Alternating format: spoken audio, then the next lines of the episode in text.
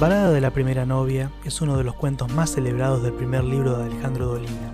Jorge Allen emprende, sin éxito, la imposible aventura de hallar a su primera novia, muchos años después. El poeta de ya 33 años, la edad de Cristo, trasunta un itinerario análogo al de Ulises para volver a su patria. Debe valerse de su astucia, de su emoción, de sus amigos. En otro universo ficcional, quizás no tan lejano, el doctor Aaron Glassman evoca una historia que nunca pudo ser con una chica de la secundaria, casi en el epílogo, y con quien se enojó mezquinamente al saberse incapaz de acceder a su amor. Y también emprende su búsqueda, en compañía de su amigo Sean Murphy. Lo sabremos después, esta vez para pedir disculpas por lo ruin de un mensaje dejado en su anuario. ¿Por qué proponemos arrimar a estos dos personajes, aparentemente tan disímiles en características e intereses? Porque creo que no nos hallamos ante situaciones demasiado diversas. El punto de contacto más obvio es la búsqueda de un amor pasado, puerilmente consolidado en el caso del poeta, frustrado en el caso del neurocirujano. Por otro lado, como ya lo he esbozado, está la salida a la aventura de ambos personajes.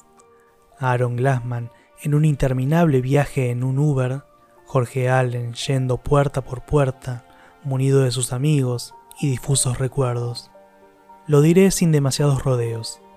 Ambos desean volver atrás en el tiempo y con la excusa de hallar a terceras personas, quieren reencontrarse con ellos mismos. Pero lejos, muy lejos. Tan lejos que les permita olvidarse del penoso presente.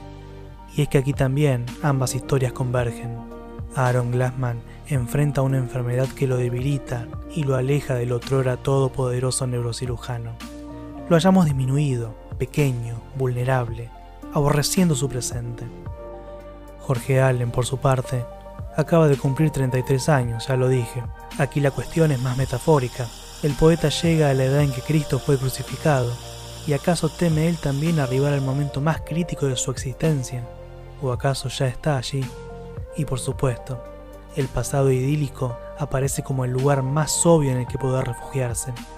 ¿Cómo no hacerlo? ¿Cómo no hacer el intento de revivir el primer gran tiempo de felicidad que tuvo en su vida?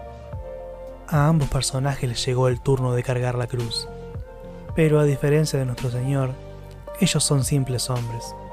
¿Y qué hay más humano que la propensión a evitar el dolor? Aquí los senderos se bifurcan, pero no tanto como pensamos. Aaron encuentra a aquella muchacha y logra disculparse, pero ésta lo ve con extrañeza y no recuerda que haya algo que disculpar. Jorge Allen encuentra a su primera novia.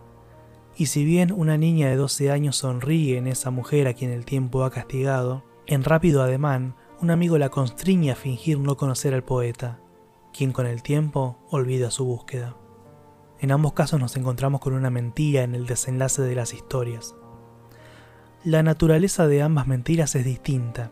La mujer buscada por Glassman miente para arrancar el problema de raíz, fingiendo que éste nunca existió, la mujer buscada por Allen, por su parte, miente para desalentar la obsesión del poeta, para que ésta deje de existir. Una miente para reparar el pasado, con miras a sanar el presente.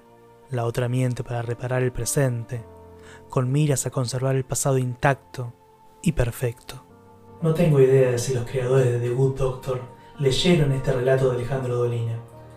Tampoco sé si Alejandro Dolina se halló en este episodio de The Good Doctor que eso no importa.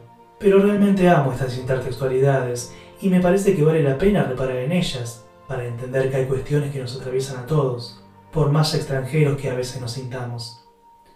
Estamos solos y rotos hace tiempo, es cierto, pero no somos los únicos. No te lo tomes en serio. No es para tanto.